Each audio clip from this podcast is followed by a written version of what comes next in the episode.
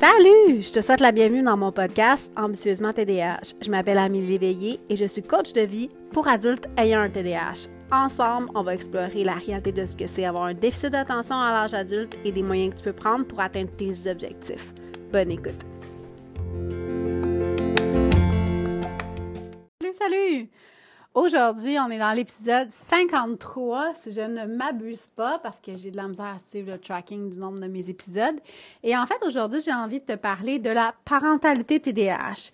Donc, on est début août. Euh, je le sais que pour notre cerveau TDAH, c'est encore très loin la rentrée scolaire, mais malheureusement, ça s'en vient. Et c'est pour ça que j'ai décidé de faire une série d'épisodes sur euh, la parentalité TDAH, mais aussi euh, la réalité des enfants TDAH. Donc, je m'appelle Amélie Léveillé et je suis coach en TDAH et Ma spécialité, en fait, c'est d'aider les adultes, plus précisément, qui vivent avec un TDAH. Mais qui dit adulte dit souvent parents d'enfants TDAH. Donc, ce que je constate au travers, en fait, de mon expérience personnelle, c'est que malheureusement, la majorité des stratégies qui sont implantées, qu'on propose aux parents qui vivent avec un, des parents d'enfants TDAH, ne sont très complexes à appliquer pour un adulte, pour le parent, parce que eh bien, je vais te révéler une statistique ici. 80% l'enfant qui a un, déficit d'attention a 80% des chances que la maman ait un déficit d'attention. Donc, les chances sont élevées. Ça ne veut pas dire que ce n'est pas le papa. Dans mon cas, nous sommes d'une famille entièrement TDAH, donc le papa et la maman ont un déficit d'attention. Et quand, euh, en fait, c'est quelque chose souvent qui arrive euh, dans mon parcours en tant que coach, ce que je constate, c'est que les gens vont faire diagnostiquer leur enfant parce que l'enfant se fait un peu identifier à l'école et euh, le parent, au travers de l'évaluation de son enfant, va se reconnaître. Ça a été mon parcours à moi. J'ai appris que j'avais un déficit d'attention très tard dans ma vie. Je l'ai appris à l'âge de 39 ans. Euh, et ça a été suite au diagnostic de mes trois enfants, mais aussi en partie parce que, en fait, j'ai euh, quand, quand mes enfants ont été diagnostiqués, mon conjoint et moi, on a un peu euh, plongé là-dedans comme deux junkies et on s'est mis à lire énormément. Entre autres, mon conjoint a lu un livre qui s'appelle Girls, Understanding Girls with ADHD, qui est un excellent livre. Euh, c'est pas tant, c'est pas extraordinairement facile à lire parce que c'est comme une collection d'articles scientifiques, donc il n'y a pas vraiment de, de, de continuum entre un article et l'autre. Mais ce qu'il me disait, c'est, mais Amélie, tout ce qui est écrit là-dedans, c'est exactement ce que toi, tu me racontes de ta vie, de ton enfance, de ton adolescence. Ce qui m'a amené à aller faire un diagnostic. Et euh, je vois que c'est souvent, ben, c'est comme ça en fait souvent euh, dans ma génération, donc la génération des milléniaux, euh, donc je te dirais les 40 ans, ceux qui commencent à atteindre la quarantaine, mais aussi la trentaine, c'est souvent comme ça qu'ils vont apprendre qu'ils ont un diagnostic de TDAH. Chez, chez les plus vieux, donc la génération X, euh, oui, les baby boomers, ben, c'est souvent un peu le même genre de parcours euh, parce que dans, à notre époque, même dans les années 90, c'était très peu diagnostiqué le TDAH, à part si tu avais un profil très, très hyperactif, tu étais un petit garçon et tu étais blanc. Je sais, j'ai l'air de mettre bien des stéréotypes, mais faut pas oublier que les critères actuels du, TDAH sont basés sur des études faites exclusivement sur des enfants à profil hyperactif mâle de 6 à 12 ans blancs. Donc, il euh, ne faut pas oublier ça. Et ça ne veut pas dire que c'est seulement eux qui vivent avec une déficit d'attention. Ça veut juste dire que c'est seulement c'est ceux qui ont été étudiés pour établir les critères de diagnostic. Donc, pour revenir à notre sujet du jour, la parentalité TDAH. La réalité, quand on a un enfant qui est déficit d'attention, ça veut dire que c'est un enfant qui va avoir de la difficulté à s'organiser, à planifier, planifier, anticiper, qui va avoir de la misère à remettre à plus tard, qui va avoir tendance à laisser énormément de choses traîner. Mais c'est aussi la même chose chez l'adulte, OK? L'histoire, c'est que souvent, ben, l'adulte, il va trouver des manières pour compenser. Mais là, à un moment donné, avec l'enfant qui vieillit, sur lequel on a, je veux pas dire qu'on a du contrôle sur un enfant qui est en très bas âge, mais quand même, euh, un enfant de 6 mois, 12 mois, même 2 ans, à la limite, tu as un peu plus de contrôle sur ce qu'il fait quand il vieillisse, quand il arrive à l'âge à l'école, qui est souvent l'âge à l'école primaire, euh, qui est souvent l'âge où en fait l'enfant va se faire identifier il va se faire comme un peu flaguer par l'école, puis bon, on va avoir des suspicions de TDAH. Euh, ben en fait, il y a déjà beaucoup de problématiques au niveau de la gestion de l'environnement de l'enfant, au niveau des devoirs, au niveau de la compliance, il peut y avoir des problèmes de comportement, il peut y avoir de l'opposition, de, de la grande impulsivité, ce qui amène le parent lui-même qui vit déjà avec ces défis-là, lui aussi, à avoir énormément de difficultés à se ben en fait à avoir une parentalité qui est stable, qui est constante et qui euh, est là pour aider l'enfant. J'ai déjà entendu ça, le, en fait, l'idée que comme j'étais moi-même TDAH, j'étais la meilleure pour aider mes enfants. Oui, mais non. Oui, au sens qu'effectivement, j'ai le même cerveau qu'eux, donc je comprends ce qui se passe dans leur cerveau. Ben, en fait, je le comprends maintenant parce que j'ai énormément étudié le TDAH. Mais non, parce qu'en réalité, en général, mes, mes stratégies à moi que j'utilisais avant de mieux m'outiller, je peux pas dire que c'était des stratégies parfaitement adéquates. En fait, j'étais une maman qui avait tendance à perdre patience très facilement. J'avais tendance à, je pouvais malheureusement crier après mes enfants. Euh, j'avais de la misère à être constante dans mes systèmes de renforcement. Euh, j'avais de la difficulté à... Pour moi, j'étais très, très attirée comme personne vers la parentalité positive, mais je n'arrivais absolument pas à l'implanter. Euh, j'ai déjà consulté des coachs et tout ça. ça a été très, très difficile parce que les stratégies qu'on me proposait, soit qui étaient en désaccord avec mes valeurs, soit que je n'étais pas capable de poursuivre cette implantation-là dans le temps parce que c'est trop complexe pour moi. J'étais tout le temps dans un état de fatigue, j'étais tout le temps dans un état de... Euh, le soir arrivait, j'étais complètement dépassée la situation, par la situation, pardon, j'étais désorganisée, mes propres besoins n'étaient pas remplis, donc j'étais pas capable vraiment d'aider mon enfant dans cet aspect-là de ses besoins. Euh, rassure-toi, je suis pas une maman négligente. Mes enfants avaient tout ce dont ils ont besoin. C'est moi qui avais la misère. C'est moi qui pédalais comme une folle. Est-ce que c'est encore comme ça? Ça m'arrive.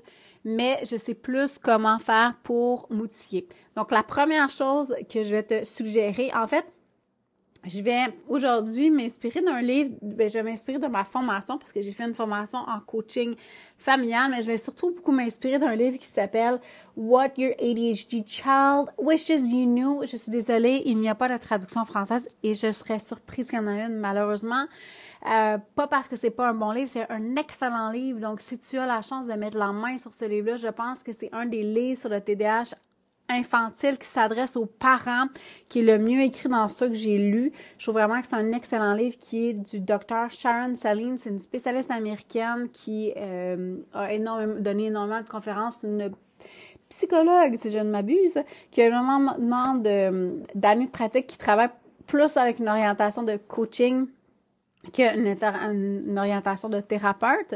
Donc, c'est un excellent livre et en fait, je vais m'inspirer aujourd'hui en partie de son, de son travail. Donc, elle, elle part avec une idée du, des 5 C. Donc, le C, la lettre C, en fait. Les 5 C sont les commandements un peu de la parentalité TDAH. Donc, le premier 5 C, c'est self-control. Donc, le contrôle de soi-même. OK?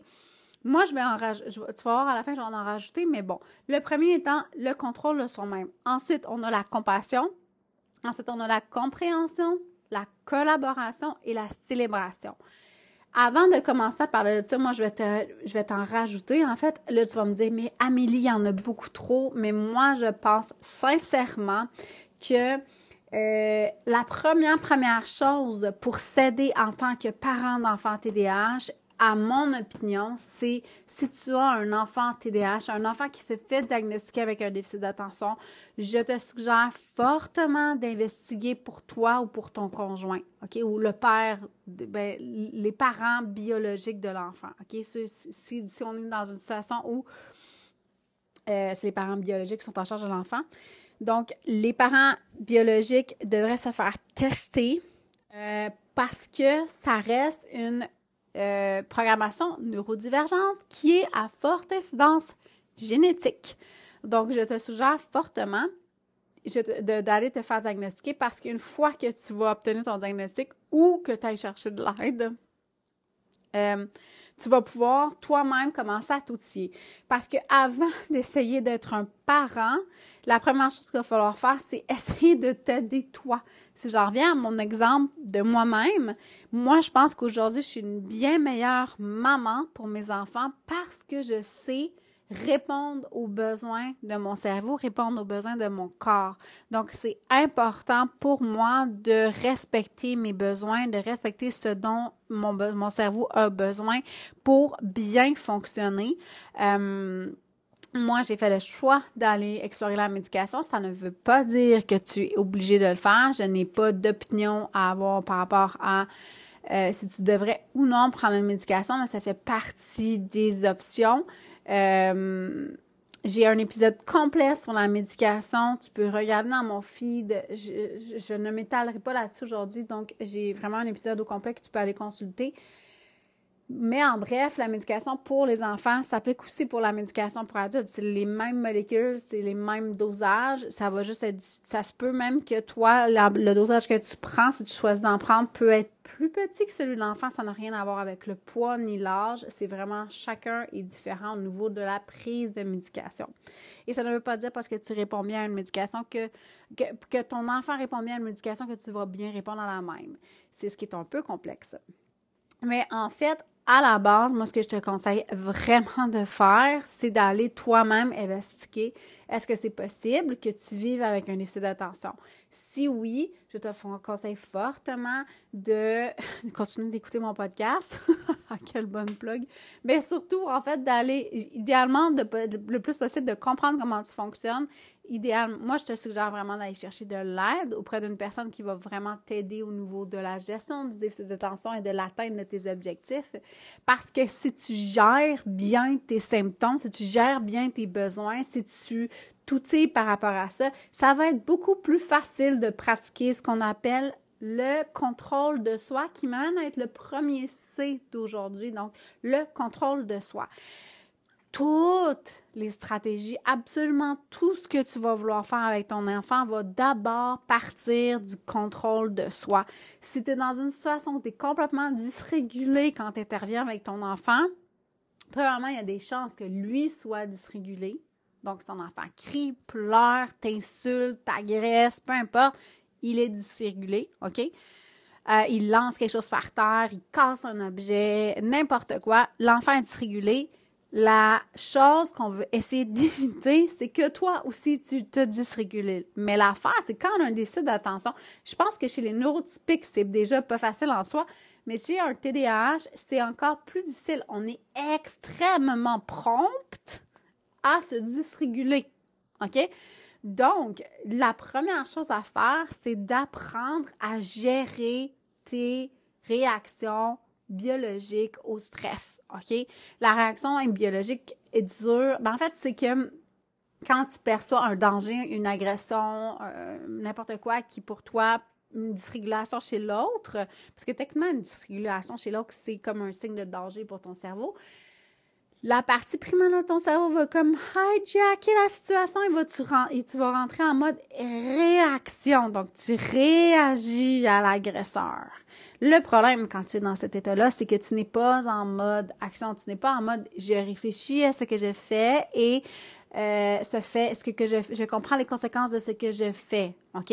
Quand on est en mode réaction, on est en train de se sauver la peau. On n'est pas là pour réfléchir. Est-ce que si je me mets à hurler après mon enfant, mon enfant va comprendre pourquoi je lui hurle après et ça va donner une situation de, euh, de communication agréable et euh, de sécurité pour tout le monde. Non, on n'est pas là-dedans.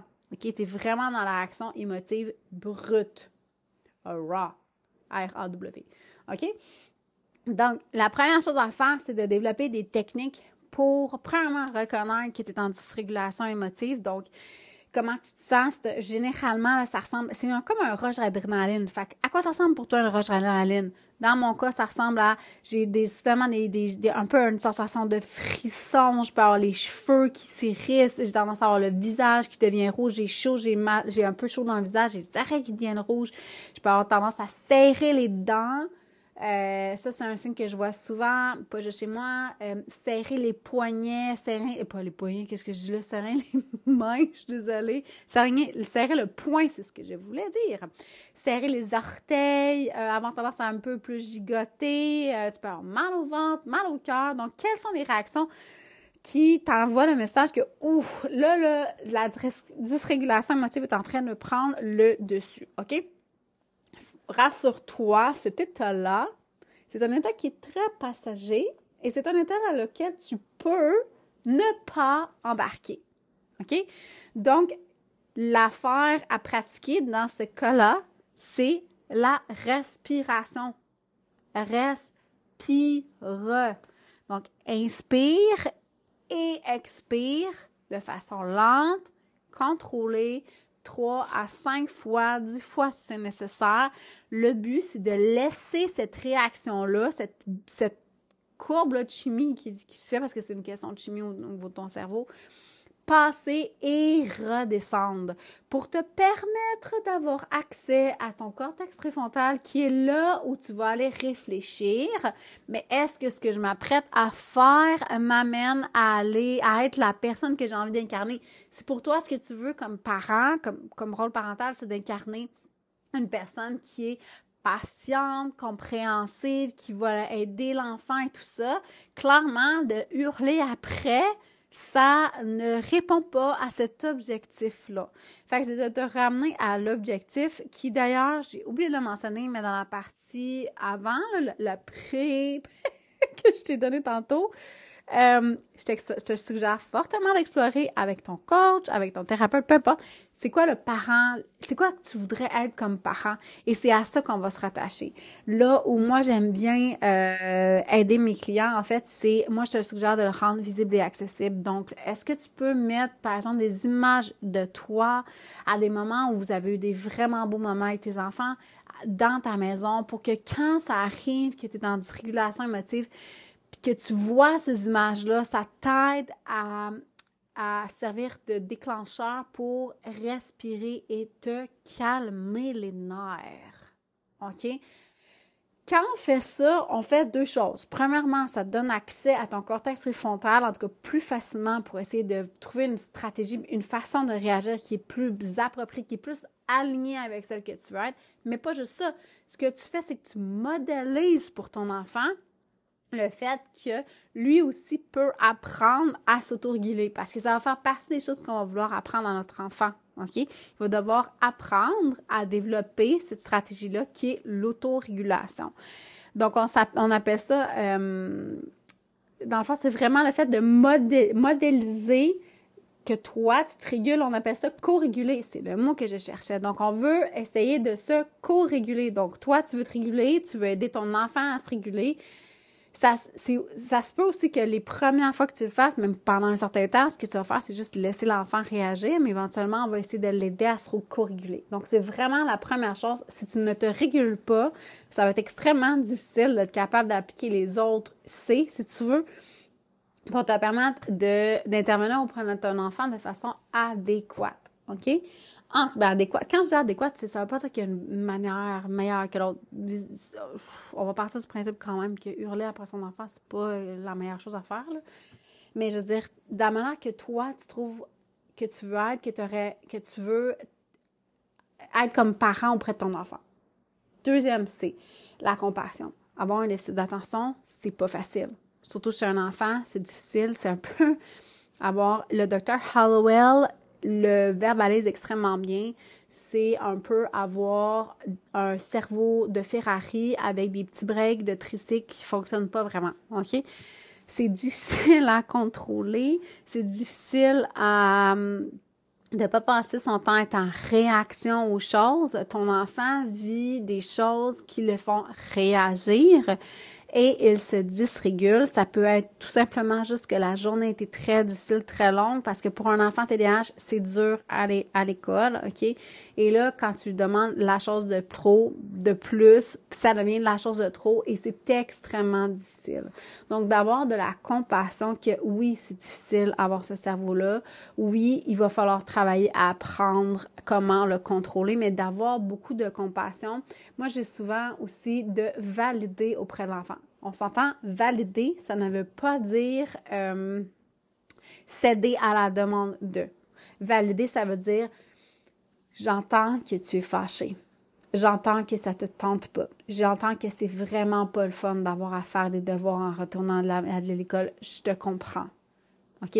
Ça veut pas dire que de dire Ah, c'est beau, c'est correct, t'es pas obligé de les faire. C'est pas ça que je veux dire c'est vraiment de valider le fait que c'est correct de vivre une émotion. Pourquoi on veut faire ça?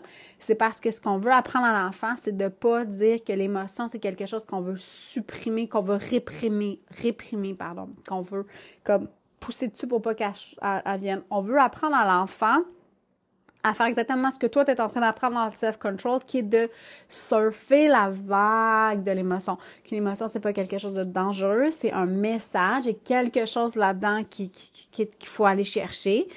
Euh, mais il faut pas en avoir peur. Pour pas en avoir peur, il faut premièrement donner le droit à l'enfant de vivre, puis il faut éventuellement lui apprendre comment faire pour la vivre de façon euh, adéquat de façon à ce que, bon, ben, tu sais, je sais pas correct que quand tu vis de la colère, tu frappes un ami ou tu mords un enfant ou que tu pousses un affaire. Ce qu'on veut, c'est apprendre à vivre de la colère. Je comprends que tu vis de la colère, j'entends que tu vis de la, colère. On va trouver une manière de l'exprimer sainement. C'est exactement le mot que je cherchais. Donc, d'avoir la compassion, de comprendre que c'est difficile pour l'enfant de contrôler ça, qu'en général, c'est pas vraiment ce qu'il voulait faire, que lui aussi, il est en mode réaction et quand il est en réaction, il n'est pas du tout dans est-ce que ce que je suis en train de faire m'amène dans la direction que je veux. Il est plutôt dans en ce moment, j'ai perdu le contrôle et ça va pas bien. Donc, d'avoir, de faire preuve de beaucoup de compassion aide énormément à calmer le jeu. Le troisième C, ça va vraiment être la compréhension. Donc, de, de ton rôle de parent, c'est de comprendre comment le cerveau de ton enfant fonctionne. Donc, de t'éduquer c'est important de comprendre comment un cerveau TDAH fonctionne, pourquoi ça fait ça, pourquoi l'enfant cherche à avoir, avoir pourquoi c'est aussi facile pour lui, par exemple, de passer énormément de temps devant son jeu vidéo ou sur l'iPad et que c'est autant difficile de faire ses devoirs. C'est pas une question de volonté, c'est une question de capacité. Le docteur Green dit si un enfant pouvait, il le ferait. Donc, c'est vraiment, ça n'a rien à voir avec la volonté. Et c'est de défaire ces conceptions-là, euh, d'aller chercher de l'information, de te renseigner auprès des, de sources fiables sur le TDAH. Donc, euh, je vais, cette semaine, je vais te mettre sur mon site, euh, j'espère le faire jeudi, donc donne-moi la journée de jeudi. Euh, une liste des livres que je te recommande, des spécialistes que je te recommande pour t'informer à propos du TDAH. Euh, je sais qu'au Québec, on a un livre qui s'appelle Mon cerveau a besoin de lunettes, qui est écrit par une auteure québécoise. C'est un livre que la plupart des spécialistes vont recommander, ben, des spécialistes au Québec vont recommander. C'est une bonne base, c'est un bon début, mais je te suggère fortement de creuser un peu plus loin que ça.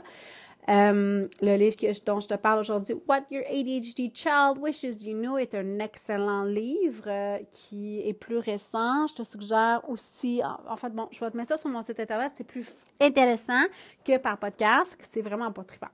Donc, de t'intéresser à ce qui se passe dans le cerveau de ton enfant, mais aussi de t'intéresser à ton enfant. Pourquoi quelque chose est aussi difficile? Sur mon blog, j'ai parlé d'organisation des vêtements de mon coco, en fait, et ça fonctionnait pas bien, c'était difficile. Mon fils mettait juste son linge à terre devant sa commode, puis il trouvait ça difficile, puis ça marchait pas, puis sa chambre était toujours en bordel, et ça m'énervait. Puis là, il mélangeait ça, le propre, le sale, tout était mêlé. Je finissais par tout relaver, et ça m'énervait. Et lui non plus n'aimait pas ça. Quand il recevait ses amis à la maison, il n'aimait pas ça que sa chambre soit en bordel. Donc, ce que j'ai fait, c'est que j'ai vraiment pris le temps d'essayer de comprendre qu'est-ce qui se passe. Le but, c'est pas de le forcer à utiliser la Il m'a expliqué pourquoi c'est difficile. C'est difficile pour lui parce parce qu'il se souvient pas où les choses vont. C'est difficile pour lui parce qu'il voit pas bien les choses. C'est difficile pour lui parce que quand il arrive avec ses vêtements, il a les vêtements dans une main, puis là, il essaie de tirer sur la commode avec l'autre main, sur le tiroir, et le tiroir vient pas parce que la, la façon que la commode est, faite. Fait que là, il a tendance à juste déposer le linge par terre, le linge se mélange, puis là, ben, il devient découragé, puis ça lui tente pas, puis il le fait pas. Donc, on a, au lieu de m'obstiner à lui dire, voyons, franchement, t'as juste à faire un effort, by the way, ça ne fonctionne pas, cette euh, stratégie-là j'espère que tu vois mon eye roll. Euh, j'ai juste complètement changé de système de rangement et je te jure que depuis qu'on a changé de système de rangement, ça doit faire un bon deux mois. Tu peux aller voir sur mon blog, euh, j'ai mis l'image de ce que j'ai utilisé. Ça veut pas dire que c'est ce que tu dois utiliser, mais chez nous, ça fonctionne bien. Mon fils était super fier cette semaine. Il me disait, maman, ça fonctionne tellement bien ton rangement. Je suis vraiment fière de moi. Tout est bien rangé. Donc, on veut essayer d'aller comprendre qu'est-ce qui se passe auprès de l'enfant. Je vais aussi euh, faire une petite note là-dessus, euh, mais je vais en parler plus profond, je vais en parler plus en profondeur dans un des prochains épisodes sur le TDAH à l'école. Si ton enfant reçoit un diagnostic de déficit d'attention, je te suggère fortement, très, très fortement d'aller faire des investigations au niveau des troubles d'apprentissage et au niveau des troubles moteurs. Donc, faire probablement une évaluation au niveau de l'orthophonie pour voir si on a euh, des troubles de langage comme la dyslexie, euh, la, dysphasie, euh, toutes ces choses-là, ou est-ce qu'on aurait et où est-ce qu'on aurait des troubles de moteur comme la dyspraxie motrice qui pourrait expliquer pourquoi c'est difficile pour un enfant de tenir un crayon ou un ciseau? Euh, on peut avoir de la dyscalculie. Donc, un enfant TDAH a souvent tendance à avoir des petits amis qui sont des troubles d'apprentissage qui pourraient expliquer pourquoi certaines choses sont vraiment difficiles. Dans le cas de mon fils, mon fils a plusieurs choses.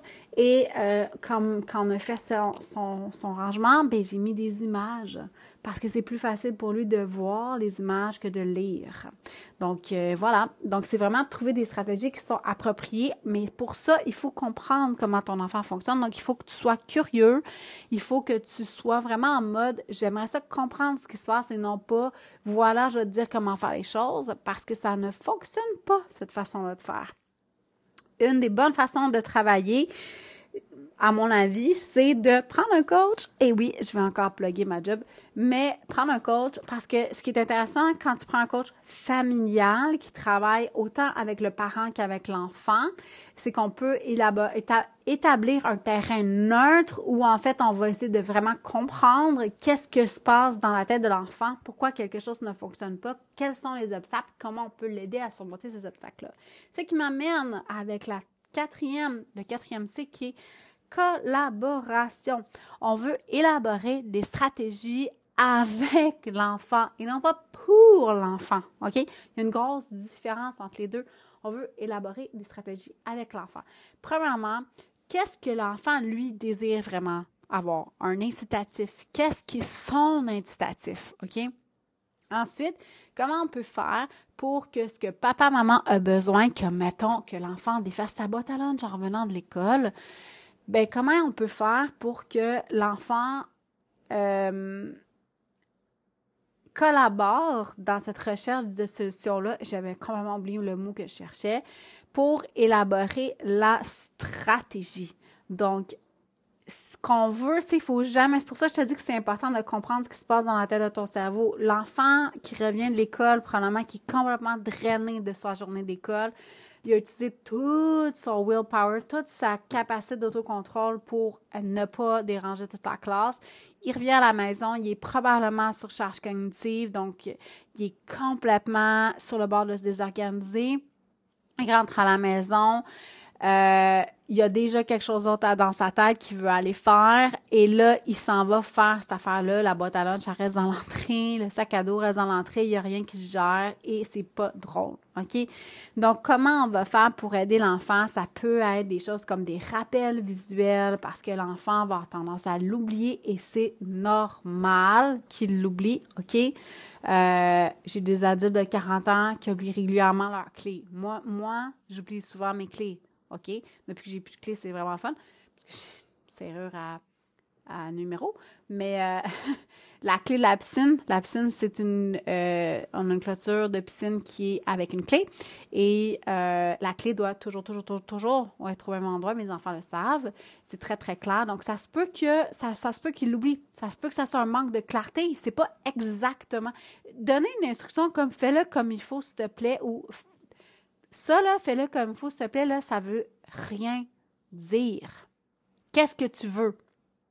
Où est-ce que ça doit aller? Où est-ce qu'elle doit aller la boîte à lunch? Il faut que l'emplacement soit clair. Comme nous, dans pour l'exemple de la clé de piscine, l'emplacement de la clé de piscine, elle est hyper claire. Il y a juste une place, puis c'est là qu'elle est. Puis je l'ai communiqué de façon, écoutez les cocottes, j'ai besoin que vous repreniez, mettez votre clé à, la clé à la place parce qu'après ça, moi, j'ai aucune idée où est-ce que vous l'avez déposée. Donc, c'est aussi d'expliquer votre propre struggle à votre enfant, votre propre défi à votre enfant pour qu'on travaille ensemble à trouver une solution à la problématique. Donc, d'avoir des solutions qui sont suggérées par une personne qui euh, ne prennent pas nécessairement compte du fonctionnement de l'enfant, c'est pas c'est pas c'est pas toujours super parfait. Ce qu'on veut vraiment, c'est essayer d'inclure l'enfant là-dedans. Ce qu'on peut faire par contre aussi, c'est développer des stratégies que je dis combinées une partie, c'est le parent qui la trouve, puis certains aspects de la collaboration vont être faits avec l'enfant. Par exemple, quand on développe une routine pour le dodo, euh, le parent peut choisir les éléments qui vont aller dans la routine, mais l'enfant peut choisir l'ordre, par exemple, de la routine. Dans quel ordre il préfère faire les choses? Est-ce que lui préfère se brosser les dents avant de mettre le pyjama ou est-ce qu'il préfère brosser les dents après mettre le pyjama? Donc, ça peut être un essai-erreur, puis ça peut être aussi de laisser à l'enfant le droit de... Euh, choisir dans quel ordre il veut faire les choses. Donc, ça lui donne le sentiment de contrôler, de, participer en fait à l'élaboration de la stratégie. Parce que l'objectif au final, c'est de faire ce qu'on veut qu'il soit fait. OK? Donc, collaboration, même chose avec l'école, ça va être super important d'essayer d'être en mode collaboration. Et la dernière chose, célébration. OK? Je sais que comme parent TTH, vous êtes épuisé, on est tout épuisé, on est fatigué, mais une des choses que je fais très, très souvent avec mes clients, que je fais moi-même depuis trois ans et que je travaille très, très fort, c'est combattre un peu le biais négatif. Le TDAH, un des biais les plus fréquents que je vois en dehors du perfectionnisme, mais moi, je pense que le perfectionnisme est attaché beaucoup avec le biais cognitif négatif, en fait, c'est qu'on a tendance à ne porter attention que ce, ce que, à, quoi on croit, que ce qu'on croit, je m'excuse, que ce qu'on croit qui est pas correct. Et comme souvent, il y a du perfectionnisme là-dedans, donc le niveau d'attente est irréaliste, ben tout ce qui est en dessous d'irréaliste, tout ce qui est en dessous de parfait est considéré comme pas correct. Donc, on a tendance à accorder beaucoup, beaucoup, beaucoup d'importance à, ça, à se mémoriser ces choses-là et à ne pas accorder d'importance à ce qu'on a réussi, à ce qu'on a atteint ou aux parties qu'on a réussi à faire. OK? Donc, un des exercices que je fais moi, moi-même, je le fais là OK? moi, en tant que coach, je le fais. C'est un petit journal de fierté, puis c'est quelque chose que j'aimerais que je te reparle éventuellement, mais je pense que ce qui est important, autant chez l'adulte que chez l'enfant, c'est de combattre le bien négatif et pour ça, ça va être de prendre le temps de verbaliser à l'enfant quand il, quand il fait quelque chose qu'on apprécie. Il faut que quand tu fais ça, il faut que ce soit hyper précis. Tu dis pas merci ou tu dis pas bravo pour ça. Euh, c'est vraiment merci j'aime ou j'apprécie quand tu déposes ta boîte à lunch à l'endroit où on est désigné. Donc, j'apprécie quand tu quand tu mets ta boîte à lunch sur le crochet après l'avoir vidé. Merci, j'apprécie quand tu euh, mets ton sac d'école sur son crochet de le dire à l'enfant. Pourquoi? Parce que l'enfant, est un enfant TDAH, un enfant qui va avoir tendance à mémoriser seulement les choses qui vont moins bien.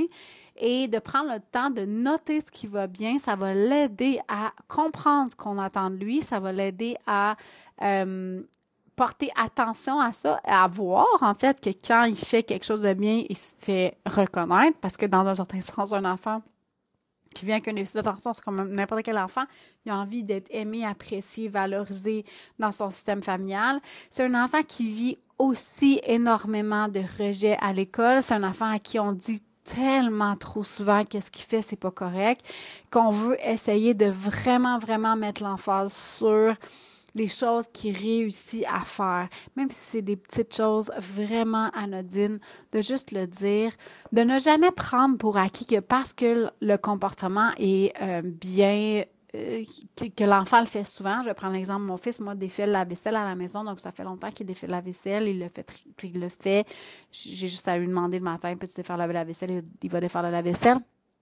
Mais la réalité, c'est que j'essaie de quand même lui répéter régulièrement merci d'avoir défait le lave-vaisselle. J'apprécie beaucoup quand tu défais le lave-vaisselle. Même si c'est un comportement qui fait facilement, c'est important de lui dire parce qu'au fond, tout être humain aime ça, être vu, reconnu, valorisé et se sentir important dans les yeux de ceux qui l'aiment. Donc, ça va être super important de le faire euh, et ça n'a pas besoin d'être vraiment des grosses, grosses, grosses affaires. C'est juste comme je te dis, hey, merci mon grand d'avoir pris le temps de vider la vaisselle. Un merci sincère, ça fait it makes wonders. Ça fait vraiment, vraiment son impact. Euh, c'est super important, surtout si vous êtes en train d'essayer d'implanter des stratégies, donc de, renforcer l'idée auprès de l'enfant que tu apprécies ce qu'il fait. Ne jamais attendre la perfection chez l'enfant.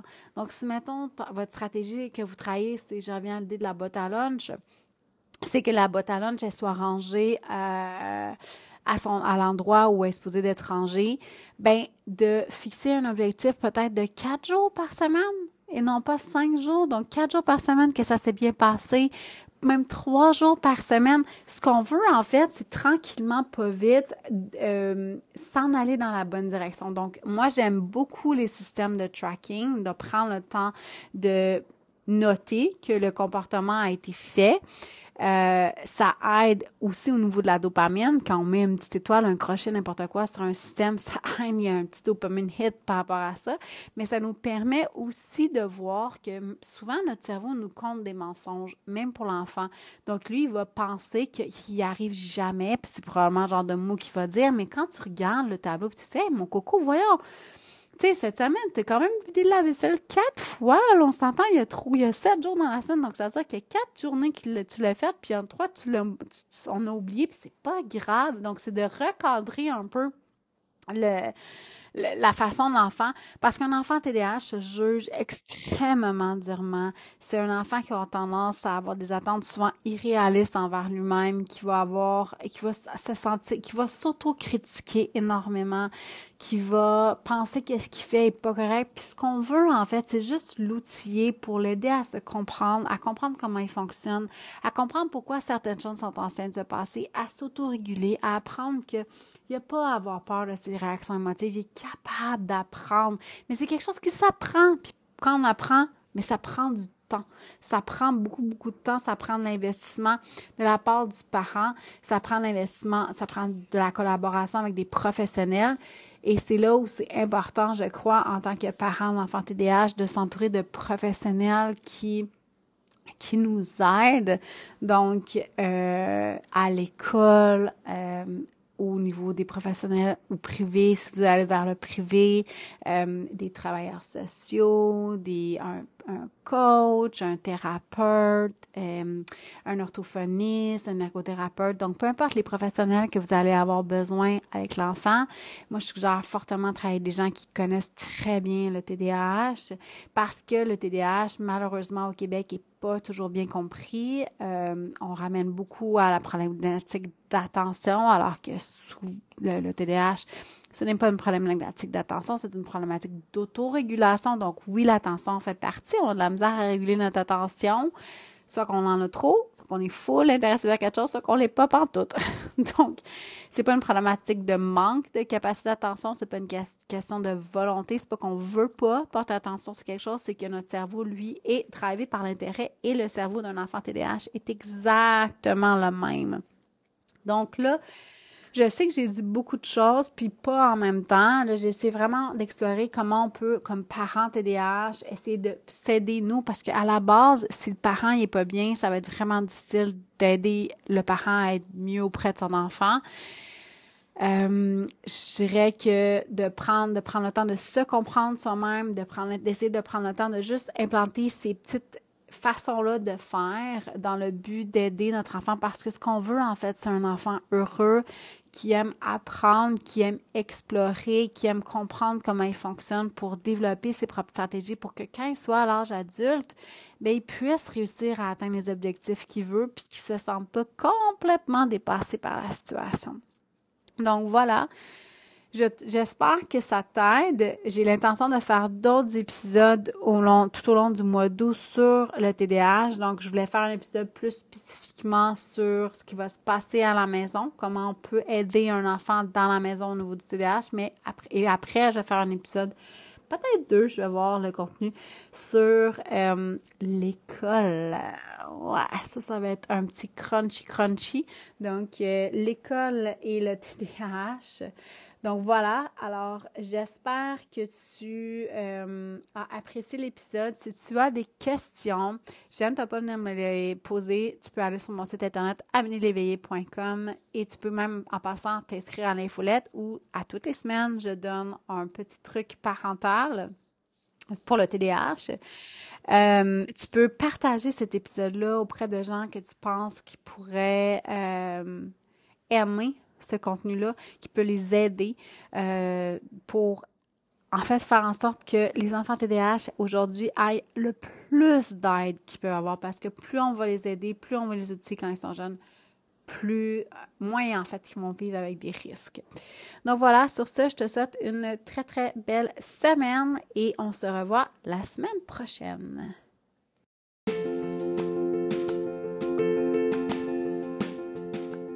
C'est tout pour cette semaine. J'espère que tu as apprécié l'épisode. Si tu l'as aimé, partage-le. Laisse-moi un commentaire. Je les lis tous. Mets-moi un beau 5 étoiles et abonne-toi à mon podcast. Ça m'aide énormément à faire connaître le podcast auprès de d'autres gens qui vivent comme toi avec un TDAH. Tu peux également me trouver sur YouTube à Ambitieusement TDAH ou sur mon site web à amelieléveillé.com. N'oublie pas de t'inscrire à mon infolette où je partage plein de détails croustillants sur ma vie et ma gestion de mon TDAH. Bonne semaine! thank you